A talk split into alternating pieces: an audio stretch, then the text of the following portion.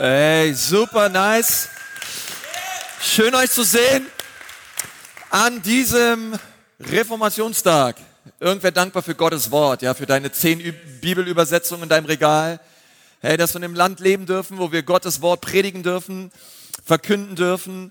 Hey, wie stark ist das? Also Liebe, ganz viel Liebe geht aus nach Ansbach und nach Erlangen und alle Leute, die auch online mit am Start sind heute an diesem Sonntag. Und wir wollen mal hier aus Nürnberg euch allen nochmal einen riesen Applaus geben. Wir sind eine Family, wir sind eine Gemeindefamilie an mehreren Standorten. Und wir hoffen von ganzem Herzen, dass ihr auch in diesem Gottesdienst ja wirklich Gott erlebt. Und jeder von uns so einen Moment hat, wo wir wirklich merken, wow, Gott hat zu uns gesprochen. Ich habe das so gespürt, auch als die Ecclesia News liefen, dass ich dir nochmal sagen sollte, ja, lass dich taufen. Ja, du bist gemeint. Hey, geh diesen wichtigen Schritt der Taufe der so cool ist. Du wirst es nicht bereuen, sondern im Gegenteil, ich glaube, du wirst dich total drüber freuen, dass du Jesus bekennst vor Menschen, diesen Schritt gegangen bist. Und ich glaube, das wird auch was mit deinem geistlichen Leben tun. Du wirst reifer dadurch und du wirst stark dadurch und gesegnet dadurch, weil Gott segnet Gehorsam immer. Und das ist so cool. Und ich freue mich nächste Woche tierisch schon auf die ganze Taufe und alles, was so im November auf uns wartet. Da werden wir auch mit einer neuen Predigtserie starten. Aber heute wollen wir erstmal die alte Predigtserie abschließen. Ich habe da mal eine Frage. Ich habe da mal eine Frage, das ist sowas, was wir so die letzten Wochen bewegt haben. Ihr hattet einige Fragen reingereicht, viele von euch haben mitgemacht. Und wir haben mal so die Fragen ausgewählt, gruppiert, geguckt, was wurde am meisten gefragt. Und heute möchte ich gerne mit dieser Frage abschließen, kommt Jesus bald wieder?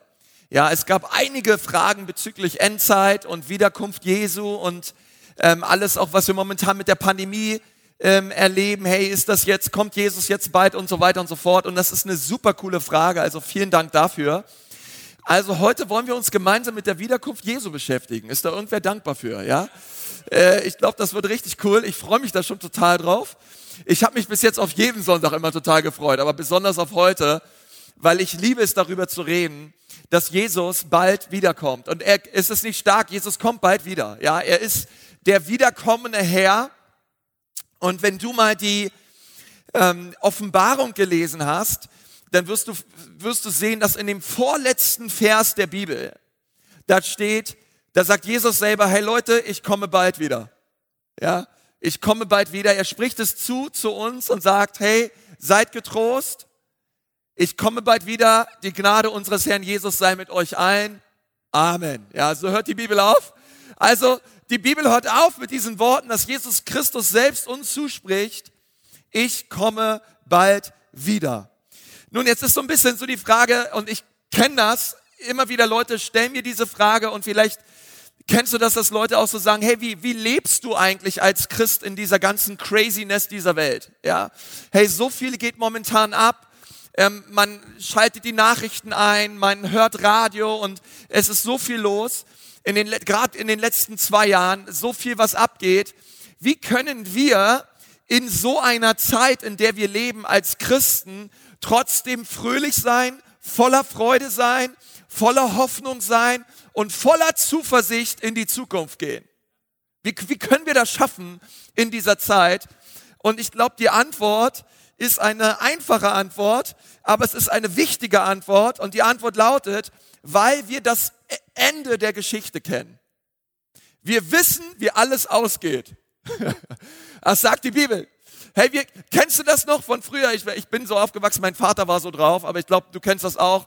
Ähm, Bundesliga, Spieltag, Samstag, 15.30 Anschluss, um 18 Uhr war die Sportschau. Mein Vater hat immer gesagt, hey, wehe, du sagst mir, wie die Spiele ausgegangen sind. Ich will die Sportschau gucken. Ist irgendwer von euch noch so, ja?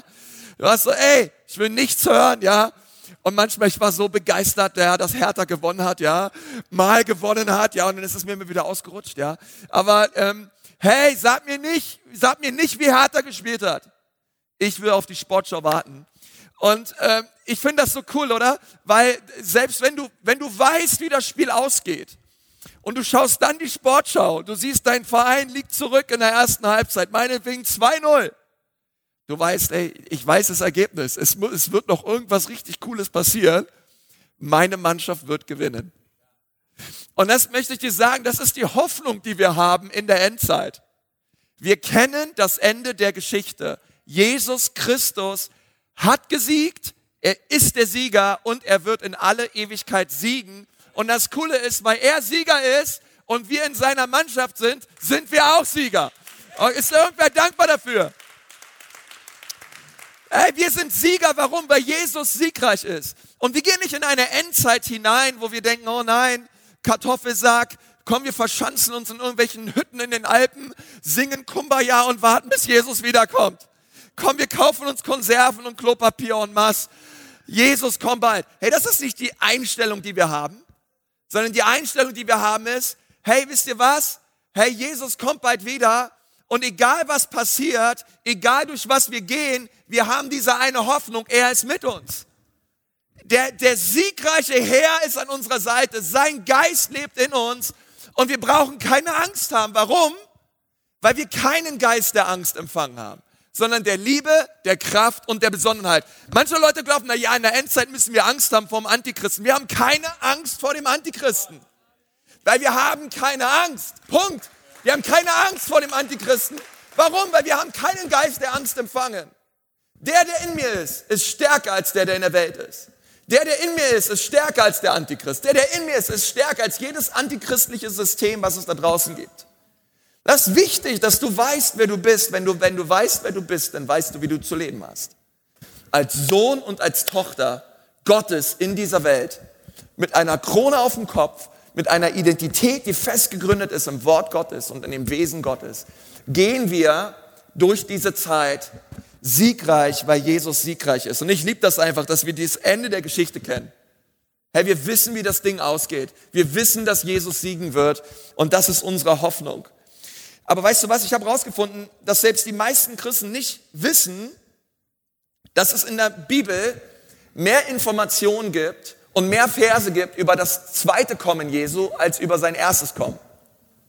Steht viel, viel mehr in der Bibel darüber, dass Jesus bald wiederkommt, als über alles, womit wir uns an Weihnachten beschäftigen. Ich finde es stark, dass wir Weihnachten feiern, dass Jesus gekommen ist. Aber ich möchte sagen, er ist kein kleines Kind mehr in der Krippe mit goldenem, lockigen Haar. Und wir kommen auch nicht zu einer Krippe, sondern wir kommen zu einem siegreichen Herrn. Er thront in Ewigkeit. Er ist erhaben, er ist herrlich. Und von Ewigkeit zu Ewigkeit ist er Gott. Er regiert. Er sitzt auf einem Thron. Und das zu verstehen und das zu sehen, das ist so herrlich.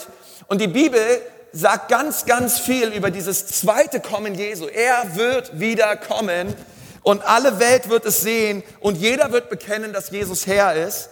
Ich habe mal ein Buch gelesen, dass sich fast jeder vierte Vers in der Bibel auf das zukünftige zweite Kommen Jesu bezieht. Und darauf, was Jesus in Zukunft tun wird und was im Himmel geschehen wird, ja. Und deswegen ist das ein ganz wichtiges Thema für uns. Und über dieses Thema müssen wir Bescheid wissen. Ja, wir müssen uns selber im Klaren darüber sein, was bedeutet es, dass Jesus bald wieder kommt. Nun, ich möchte zwei Fragen mit uns bewegen. Die erste Frage lautet, wie werden die letzten Tage aussehen, kurz bevor Jesus wiederkommt? Und die zweite Frage lautet, wie soll ich mich und wie kann ich mich heute auf die Wiederkunft Jesus, Jesu vorbereiten. Was kann ich tun, um mich auf, auf diese Wiederkunft Jesu vorzubereiten? Also erstens, wie werden die letzten Tage aussehen? Und ich lade dich jetzt mal ein, dass du deine Bibel rausholst, Matthäus 24, ähm, wollen wir zusammen aufschlagen und uns mal die Verse durchlesen, drei bis zehn. Okay, Matthäus 24 und 25 sind Zwei ganz, ganz wichtige Kapitel, wenn es um die Wiederkunft Jesu geht. Hey, in Erlangen-Ansbach online seid ihr dabei, ja? Matthäus 24. Als Jesus später am Abhang des Ölbergs saß und mit seinen Jüngern allein war, baten sie ihn, sag uns doch, wann wird das geschehen? Welches Ereignis wird dein Kommen und das Ende der Welt ankündigen? Ja, das ist unsere Frage. Kommt Jesus bald wieder? Jesus antwortete, lasst euch von keinem Menschen täuschen, denn viele werden unter meinem Namen auftreten und von sich behaupten, ich bin der Christus, der von Gott erwählte Retter. Und so werden viele in die Irre geführt. Ja, das Erste, was wir sehen, viele werden in die Irre geführt durch falsche Propheten, durch falsche Prediger. Der Vers 6, ihr werdet von Kriegen hören und davon, dass Kriege drohen. Lasst euch dadurch nicht erschrecken. Danke. Halleluja. Lasst euch dadurch nicht erschrecken. Das muss geschehen, doch es bedeutet nicht das Ende. Ein Volk wird gegen das andere kämpfen und ein Königreich das andere angreifen. In vielen Teilen der Welt wird es Hungersnöte und Erdbeben geben. Das alles aber ist erst der Anfang. Sag mal, das ist erst der Anfang. Das erste Anfang, wie die erste Wehe bei einer Geburt. Dann werden sie euch in Bedrängnissen überliefern und euch töten. Und ihr werdet von allen Nationen gehasst werden, um meines Namens willen. Und dann werden viele zu Fall kommen und werden einander überliefern und einander ausliefern. Nun, was Jesus hier sagt und was er beschreibt, ist, wie die Welt ausschaut, kurz bevor er wiederkommt. Er sagt, es wird Kriege geben, Lukas führt hinzu, es wird Seuchen geben, Pandemien geben, es wird, ähm, es wird einfach ein, ein Spirit da sein von, ein antichristlicher Spirit da sein, wo äh, Menschen verführt werden, Menschen in die Irre geführt werden. Und er, Jesus führt auf, ein weiteres Merkmal wird sein, es wird eine massive globale Verfolgung geben von Christen. Man, man wird einander in die Gefängnisse überführen, Christen werden gehasst werden. Und wenn ich das hier so lese, ähm, weiß ich, wir befinden uns noch nicht in dieser Zeit, aber wir befinden uns in den Anfängen dieser Zeit. Wir befinden uns in den Anfängen dieser Wehen und wir sehen diese Dinge wie Erdbeben, wie Kriege, wie Seuchen, wie, wie, wie, wie auch schon Verfolgung. Und dort befinden wir uns. Aber Jesus benennt diese Zeit mit, es ist der Anfang der Wehen. Oder man sagt, Theologen sagen, es ist dieser Anfang der Drangsal. Und das sollte uns nicht beängstigen wiederum, weil als Jünger Jesu wissen wir, auf welcher Seite wir stehen. Aber später lesen wir in Matthäus 24 auch, er sagt, hey, seid bereit. Bereitet euch vor auf diese Zeit, denn ihr wisst weder die Stunde noch den Tag, ähm, wann der Sohn des Menschen kommen wird. Ihr wisst nicht, wann Jesus wiederkommen wird. Und wenn es um diese ganze Lehre auch der Endzeit geht, der Eschatologie geht, ist es, glaube ich, wichtig, Demut zu bewahren, weil es gab genug Menschen, die behauptet haben, Jesus wird an dem oder dem Tag wiederkommen. Auch in der Vergangenheit gab es das immer schon. Nun, wir sind immer noch hier 2021, wir feiern immer noch Gottesdienste, wir sind hier, Jesus war noch nicht da und alle, die vorher schon das Wiederkommen Jesu prophezeit haben, lagen alle falsch. Deswegen werde ich dir jetzt nicht sagen, Jesus kommt im Januar 2031 wieder. Okay, das wirst du heute nicht aus meinem Mund hören. Aber, weil die Bibel sagt, wir wissen nicht, wann Jesus wiederkommt. Aber die Bibel sagt sehr wohl, dass es Zeichen gibt seiner Wiederkunft, und die Bibel sagt auch, dass wir uns darauf vorbereiten sollen, wann Jesus wiederkommt, denn er wird wiederkommen. Das ist klar. Jesus wird wiederkommen. Und die Frage ist also nicht für mich so entscheidend, kommt Jesus im Januar 2031 wieder, sondern die Frage ist für mich viel mehr, wenn ich mir das lese, durchlese, was in Matthäus 25 steht, ist, Jesus, wie kann ich mich darauf vorbereiten? Und die, die Frage der Fragen ist hinter all den Schwierigkeiten, die die Wiederkunft Jesu mit sich bringt, bin ich als Christ bereit, Leid zu ertragen? Das ist eigentlich die Frage der Fragen, wenn es um die Endzeit geht. Bin ich als Christ bereit, für Christus zu leiden? Komm on, seid ihr noch da, ja? Bin ich bereit, für, Jesu, für Jesus Leiden aufzunehmen? Denn ich glaube, wenn wir jetzt schon radikal für Jesus leben, dann werden wir auch bereit sein, wenn er wiederkommt. Wenn wir jetzt schon die Entscheidung treffen in unserem Leben, radikal für Jesus zu leben, dann werden auch die Prüfungen, die endzeitlichen Prüfungen, die auf uns zukommen, uns nicht einschüchtern, uns nicht beängstigen, sondern wir werden stark sein im Herrn und in der Macht seiner Stärke. Aber es braucht diesen persönlichen Entschluss zu sagen, Jesus, ich möchte jetzt schon voll und ganz und mit ganzer Hingabe für dich und für dein Reich leben. Christen in Pakistan, Afghanistan, im Iran, auch im Sudan und an vielen anderen Orten, auch in Nordkorea. Du kannst dir bei Open Doors mal den Verfolgungsindex, den weltweiten Verfolgungsindex anschauen, sie leben bereits jetzt schon häufig unter offener Verfolgung. Im 20. Jahrhundert wurden 40 Millionen Christen aufgrund ihres Glaubens getötet. 40 Millionen Christen. Jedes Jahr bis heute sterben 150.000 Christen aufgrund ihres Glaubens an Jesus Christus.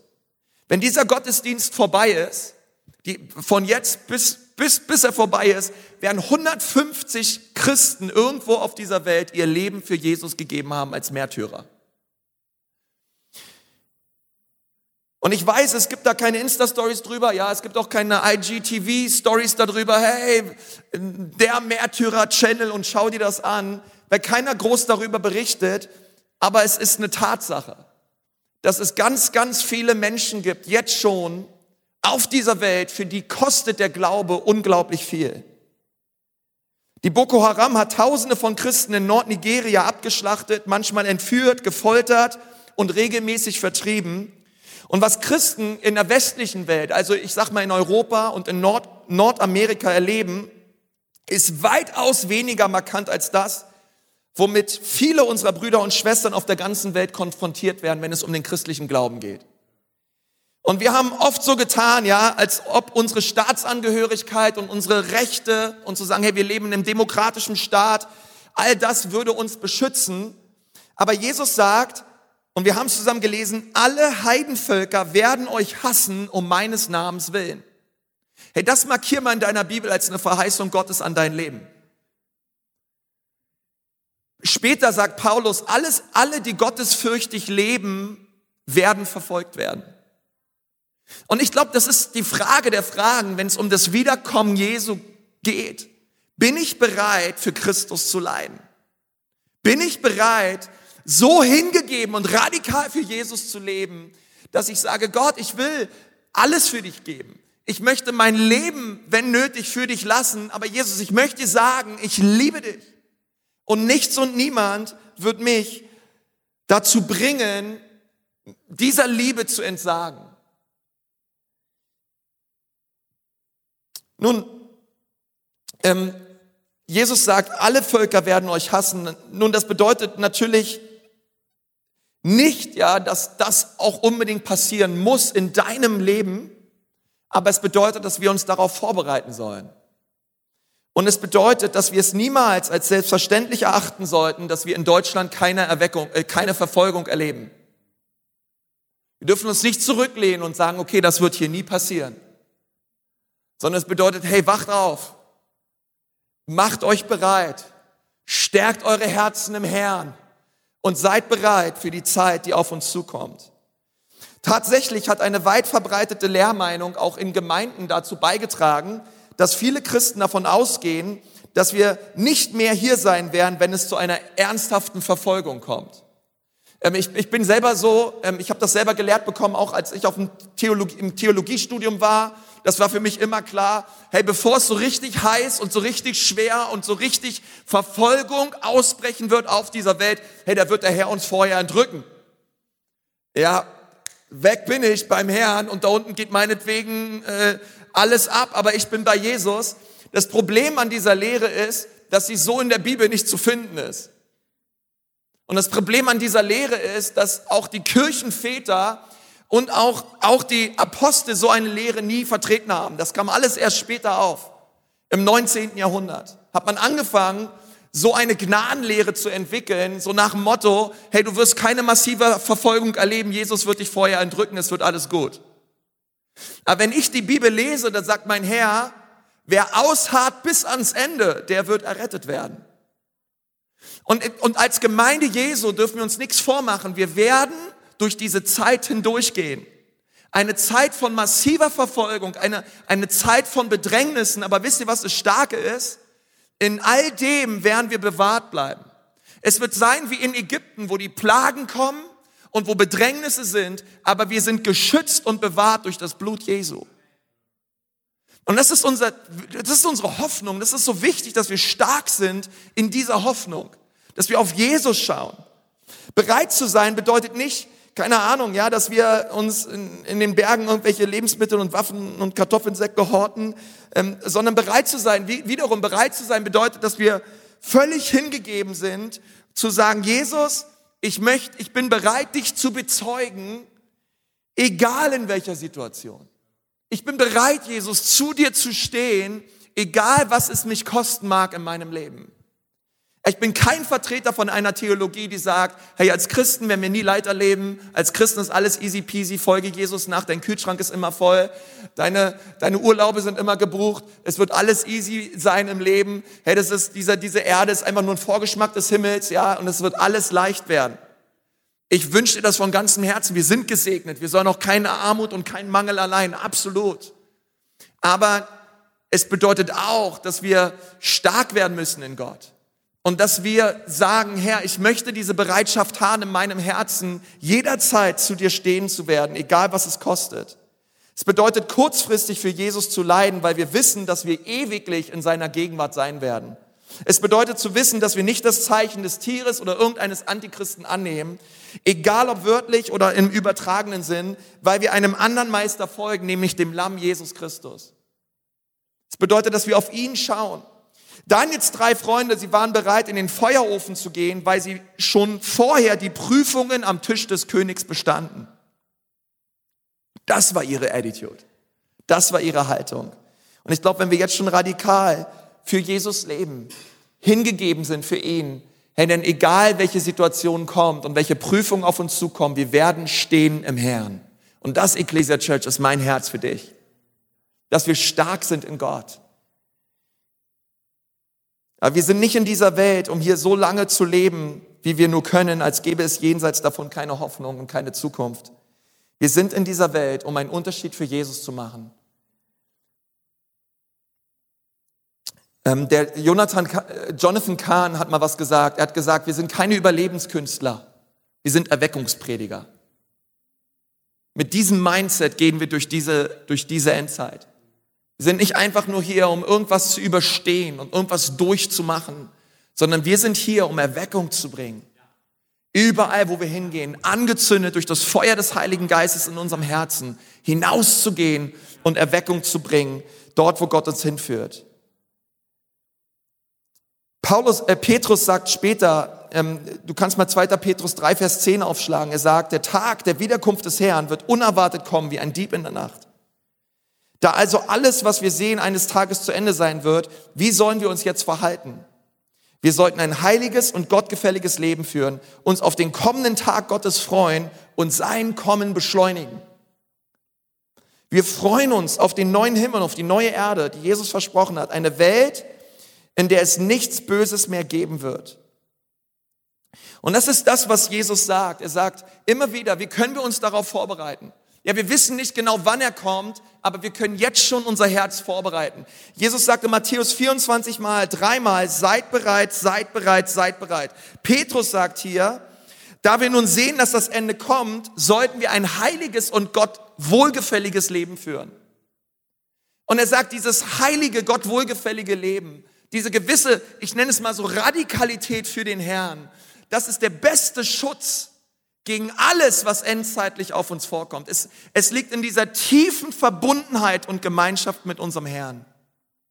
Und ich möchte dir gerne ähm, sechs Punkte mitgeben heute, wie wir uns vorbereiten können auf das Kommen Jesu. Was können wir tun? Also wenn wir nun wissen, es kommt eine Zeit auf uns zu, wo die Bibel sagt, es wird Verfolgung geben, es wird Drangsal geben, es wird Bedrängnisse geben. Hey, wie können wir uns darauf vorbereiten? Wie gesagt, es sollte keine Zeit sein, wo wir ängstlich werden, sondern es wird eine Zeit sein, wo wir als Gemeinde leuchten werden und wo Menschen kommen werden und diesen Jesus kennenlernen wollen. Es wird eine Zeit sein, wo Erweckung geschieht im Volk Gottes. Hey, wisst ihr, dort, wo die, dort, wo die Juden Jesus abgelehnt haben und es diese Ablehnung zu einem Segen für die Nation wurde, so werden die Juden Jesus annehmen als ihren Herrn und Erlöser. Und diese Annahme der Juden wird eine weltweite Erweckung auslösen, wo viele Millionen Menschen zu Jesus finden werden. Du kannst all das nachlesen in Jesaja 2. Es wird passieren. Auch das Volk Gottes selber wird ihren Messias erkennen. Sie werden den erkennen, den sie gekreuzigt haben. Und es wird eine Riesensegen werden für die ganze Welt. Wie sollten wir im Hinblick auf die Wiederkunft Jesu leben? Nun, das erste ist, räume den Müll aus deinem Leben aus. Anders konnte ich es nicht sagen, ja. Ähm, wir müssen, wir müssen alles ausräumen aus unserem Leben, was da ist an Sünde. Schaut mal, was wir lesen. Ähm, die Bibel sagt es ganz klar. Christus ist unser Leben und wenn er wiederkommt, wirst du an wirst du an seiner Herrlichkeit teilhaben. Wusstest du das, dass du an der Herrlichkeit Jesu teilhaben wirst? Deshalb, weil du an der Herrlichkeit Gottes teilhaben wirst, deshalb sollst du alles Böse aus deinem Leben ausräumen. Sexuelle Sünden, böse Taten, böse Gedanken, die dich beherrschen, das Verlangen nach bösen Dingen und die Gier. Das sind in Wirklichkeit alles Götzen. Diese Dinge machen Gott zornig. In deinem früheren bösen Leben hast du diese Dinge auch getan. Come on, ist irgendwer dabei? Ja, weiß irgendwer, was er hier? Ey, aber jetzt, sag mal, aber jetzt, aber jetzt leg auch diese Dinge aus deinem Leben ab. Kein Zorn, keine schlechten Launen. Oh, behalt deinen Ellbogen bei dir. Keine schlechten Launen. Keine Dinge tun oder sagen, die andere verletzen und keine bösen Worte benutzen, wenn du redest hey, das sollst du tun. Christus ist unser Leben und wenn er wiederkommt, und dann wird all das aufgeführt, ja. Schau mal, was in Jakobus 1, Vers 20 steht. Befreit euch von allem Müll und allem Bösen in eurem Leben und nehmt demütig das Wort an, das Gott in eure Herzen gepflanzt hat. Denn es hat die Kraft, eure Seelen zu erretten. Hey, es wird wieder Zeit, Leute, oder? Für einen Hausputz. Es wird wieder Zeit, die Dinge rauszuräumen aus unserem Leben. Alles, was da ist an Ungerechtigkeit und an Unreinheit und all diese Dinge, womit wir uns vielleicht befleckt haben. Hey, dass wir es rausräumen, dass wir, dass wir es ablegen am Kreuz. Aber wir, wir, ihr wisst es selber, wir sind nicht nur Ableger, wir sind auch Empfänger. Wann immer wir ablegen, müssen wir auch empfangen. Das heißt, wenn ich Sünde ablege, darf es da niemals aufhören. Wir müssen auch Vergebung empfangen.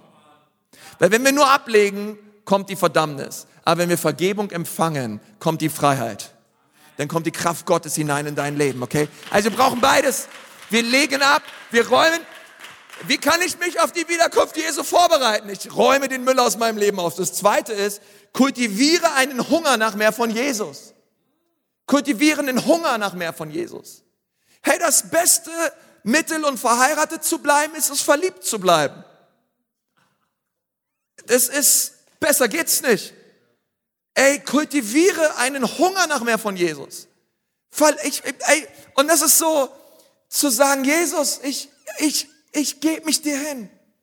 Weißt, ich finde es so interessant. Schaut mal, was in 1. Johannes 2,28 steht. Bleibt in der tiefen Gemeinschaft mit Christus, damit ihr, wenn er wiederkommt, voller Mut seid und nicht in Scham vor ihm zurückweicht.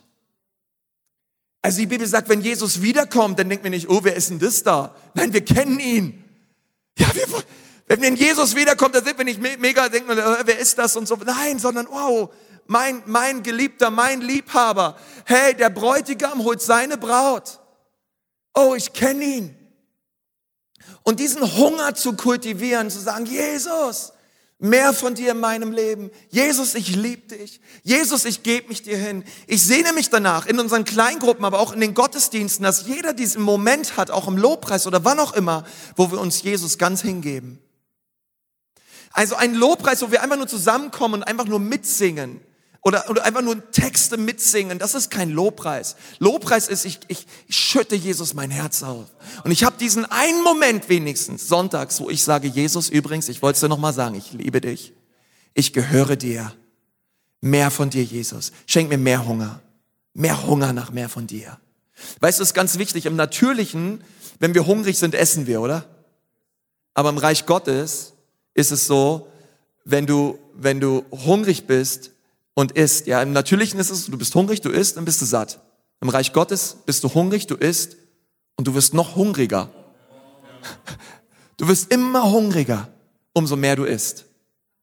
Und das beste Mittel, dich auf die Wiederkunft Jesu vorzubereiten, ist es, dir ein hungriges Herz zu bewahren nach mehr von Jesus in deinem Leben. Herr, sende Erweckung.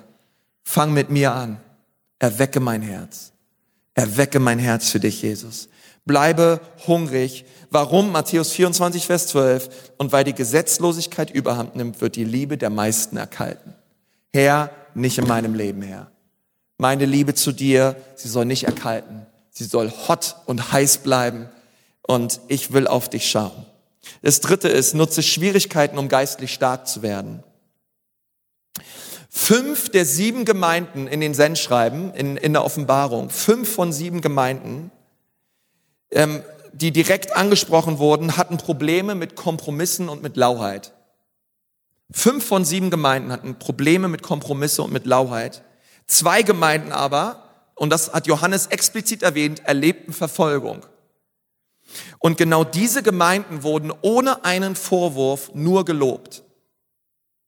Das ist interessant, oder? Die Gemeinden, die Send schreiben, die zwei von sieben Gemeinden, die Verfolgung erlebt haben, wurden nur gelobt. Und sie sind wie die später in der Offenbarung dargestellten leidenden Gläubigen. Und deswegen ist es wichtig, Leiden scheint, jemand hat mal, jemand hat mal gesagt, Leiden scheint kompromissbereite Christen auszusortieren. Sodass diejenigen, die, Christ, die Christen bleiben, Christus in der Regel voll und ganz ergeben sind. Das ist so wichtig zu sagen, Herr, in den Schwierigkeiten meines Lebens, ich gebrauche sie, Gott, um geistlich stark zu werden in dir. Deswegen beschließe, beschließe in deinem Herzen, treffe heute diesen Entschluss und treffe heute diese Entscheidung zu sagen, Jesus, auch wenn es tough wird in meinem Leben, auch wenn nicht alles einfach ist, vielleicht gehst, machst du gerade Krankheit durch, vielleicht machst du gerade Leid durch in deinem Leben. Und, und es geht, es, es wird nicht gerade besser. Du betest und es wird nicht gerade besser. Halte fest an Jesus. Schau bitte weiter auf ihn. Und deswegen glaube ich, Jesus, Jesus zu folgen bedeutet, ein Jünger zu sein, der unter Druck treu bleibt. Ich sage nochmal, Jesus zu folgen bedeutet, ein Jünger zu sein, der ihm auch unter Druck treu bleibt. Und das ist, denke ich, ähm, genau das, was wir lesen. Ja, das ist der Grund, warum Daniel und seine Freunde, Freunde ihre Treue zu Gott bezeugten, indem sie die Speisen des Königs ablehnten. Lange, lange, lange bevor sie in den Feuerofen geworfen wurden oder bevor Daniel in der Löwengrube landete, stellten sie ihre Treue zu Jesus bereits vor dem König unter Beweis. Schauen wir, was wir lesen, 1. Thessalonicher 5, 23. Gott selbst, der Gott des Friedens, helfe euch, ein durch und durch geheiligtes Leben zu führen. Er bewahre euer ganzes Wesen, Geist, Seele und Leib, damit, wenn Jesus Christus, unser Herr, wiederkommt, nichts an euch ist, was Tadel verdient. Oder Jakobus 2, Vers 3. Du weißt, dass solche Prüfungen deines Glaubens Ausdauer, Ausdauer, Ausdauer erzeugen. Halte durch, halte durch, bis deine Prüfungen vorbei sind. Dann werdet, werdet ihr reif und vollkommen sein und nichts mehr brauchen. Er ist so stark, ähm, da dran festzuhalten, okay? Und zu sagen, Jesus, wir wollen festhalten. Corey ten Boom hat mal gesagt, in China wurde den Christen gesagt, seid nicht besorgt. Bevor die Trübsal kommt und die große Verfolgung kommt, werdet ihr verwandelt und entrückt. Dann kam eine schreckliche Verfolgung nach China. Millionen von Christen wurden zu Tode gefoltert. Später hörte ich einen Bischof aus China traurig sagen, wir haben versagt. Wir hätten die Menschen für die Verfolgung stark machen sollen anstatt ihnen zu sagen, Jesus würde vorher kommen. Sagen Sie den Menschen, wie man in Zeiten der Verfolgung stark bleibt, wie man widersteht, wenn die Bedrängnis kommt, wie man besteht und nicht gefügig gemacht wird. Das vierte ist, übe dich darin, jeden zu lieben. Hey, als, als Nachfolger Jesu, hey, wir, komm on, wir sind eine Armee von Liebenden. Ähm, wir sind eine Armee von weitherzigen, sanftmütigen, barmherzigen Soldaten. Schau mal 1. Thessalonicher 3, Vers 12. Und für euch bitten wir vom Herrn eine immer größere Liebe zueinander und zu allen Menschen. Eine Liebe, die so überströmt ist wie unsere Liebe zu euch. Wir bitten ihn, euch auf diese Weise innerlich stark zu machen, dass nichts mehr an euch sein wird, was Tadel verdient und ihr in Heiligkeit vor Gott, unserem Vater, treten könnt, wenn Jesus, unser Herr, mit all seinen Heiligen wiederkommt. Amen. Amen. Hey, das ist so wichtig, oder? Übe dich darin, Menschen zu lieben. Übe dich darin, für die zu beten, die dich verfolgen. Ja, vielleicht ist momentan dein Chef oder deine Schwiegermutter, ich weiß nicht, wo du Verfolgung erlebst. Übe dich darin, für sie zu beten, ähm, die zu segnen, die dich nicht mögen, die zu segnen, die dich hassen. Ähm, bewahre dir ein vergebungsbereites Herz und schmeiße jeden Groll und jede, Bo jede Bitterkeit über Bord. Amen. Es ist so wichtig. Das fünfte ist, investiere in die Bank des Himmels. Investiere in die Bank des Himmels. Lukas 12, Vers 33. Verkauft, was ihr habt und gebt es denen, die es brauchen. So sammelt ihr euch einen Schatz im Himmel. Und wenn du deinen Schatz in den Himmel bringst, wird er für die Ewigkeit dort sicher sein. Kein Dieb kann ihn stehlen und keine Motte kann diesen Schatz zerstören. Wie dürfen wir uns vorbereiten auf die Wiederkunft Jesu? Hey, wir dürfen in, in, in unser himmlisches Konto und die himmlische Bank überweisen. Dieser Satz, sammelt euch einen Schatz im Himmel, verwendet Jesus fünfmal. Fünfmal redet er darüber. Und jedes Mal, wenn Jesus etwas fünfmal sagt, meint er damit, dass ihr euch das besser merken solltet. Das ist ein wichtiger Satz. Sammelt euch Schätze im Himmel. Nun, Jakobus und Paulus sagen, wir tun es, indem wir geben, was wir haben, um damit das Leben anderer Menschen zu bereichern. Er sagt, hey, wir geben, später Sprüche 19 auch, wenn du den Armen gibst, so gibst du dem Herrn. Ähm, wenn, wir, wenn wir ins Reich Gottes investieren, wenn wir Gemeinde Jesu bauen durch unsere Finanzen, wird Gott es immer mit Zinsen zurückzahlen. Gott wird es immer belohnen. Jedes Mal, wenn ich gebe, werde ich wie Christus. Das ist so wichtig, denn er gab sich selbst. Er gab. Er ist ein gebender Vater. Er ist ein gebender Gott. Und wir dürfen sagen, Herr, du hast mir so viel gegeben, ich gebe dir zurück. Ich gebe dir zurück.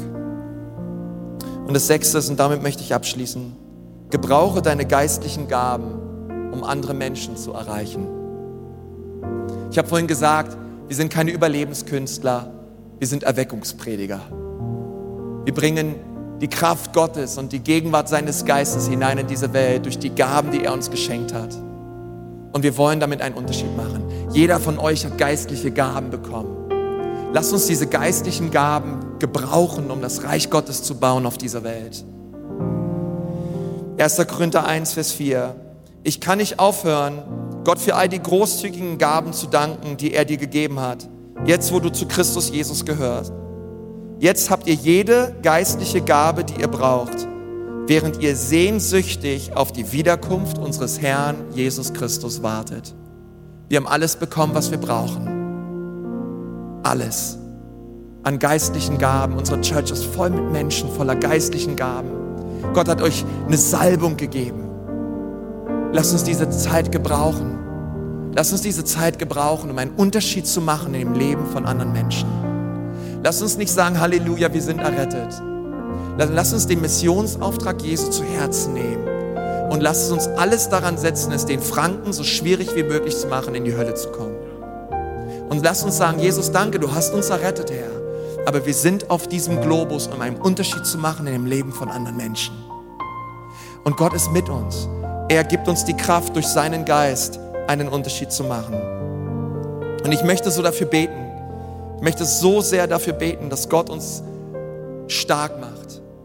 Wisst ihr, ein Vers möchte ich noch lesen und dann abschließen. 2. Petrus 3, Vers 15. Denkt daran, dass der Herr sich noch Zeit lässt, damit die Menschen genug Zeit haben, gerettet zu werden. Warum lässt der Herr sich noch Zeit? Wir leben in dieser Gnadenzeit. Warum zögert der Herr sein Wiederkommen heraus? Weil er jeden Menschen liebt. Und er möchte, dass Menschen errettet werden. Und deswegen ist es unsere Aufgabe als Leib Jesu zu sagen, Herr, ja, wir beten, komme bald, Herr, aber gebrauche uns auch, um so viele Menschen wie möglich mit dir bekannt zu machen. Amen. Gott gebrauche uns.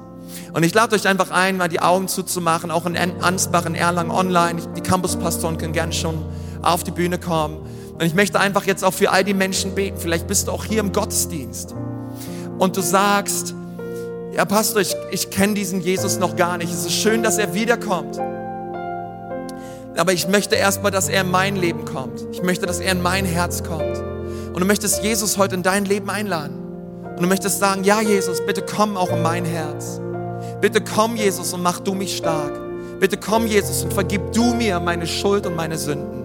Herr, dann wollen wir jetzt gerade für dich beten und dich so einladen, komm zu Jesus. Wer ist alles da und möchte heute zu Jesus kommen? Herr, während wir hier die Augen geschlossen haben, ich möchte dich einfach fragen, möchtest du heute zu Jesus kommen? Möchtest du ihm bitten, dass er dein Herr wird? Möchtest du ihm deine Sünden hinlegen an sein Kreuz und ihm bitten, dass er dir seine Vergebung schenkt? Herr, wenn du das gerne möchtest, heb doch mal die Hand. Ich möchte von hier vorne gerne für dich beten. Und ich möchte dich segnen für diese Entscheidung. Wer ist alles da und sagt, Jesus, bitte komm und rette mich. Bitte komm und verändere mich. Jesus, ich brauche dich. Dankeschön. Deine Hand sehe ich. Sind noch mehr Menschen da? Dankeschön, deine Hand sehe ich auch. Dankeschön, dort hinten, deine Hand sehe ich auch. Super. Und auch online, meldet euch gerne, auch in Ansbach und in Erlangen. Ich möchte gerne beten für all die Leute, die sich gerade gemeldet haben. Herr Jesus, wir, wir segnen diese Menschen. Herr, mit deiner Gegenwart, mit deiner Liebe. Herr, und ich bete, dass sie auch an diesem Tag so einen Gottmoment haben, deiner Herrlichkeit und deiner Gegenwart. Komm mit deiner Kraft, Herr, auf ihr Leben. Herr, dass sie alles, was sie sind, sich voll und ganz dir hingeben. Einfach dort, wo du sitzt. Sag einfach, Jesus, sei du mein Herr. Sei du mein Herr. Übernimm du, Jesus, das Steuerrad meines Lebens. Ich gehöre dir. Ich gehöre dir. Ich gehöre dir. Amen. Amen. Amen. Hey, das ist so eine starke Entscheidung. Hey, komm, wie wär's mal auch online? Lass uns mal all den Leuten Applaus geben, die gerade ihr Leben Jesus gegeben haben.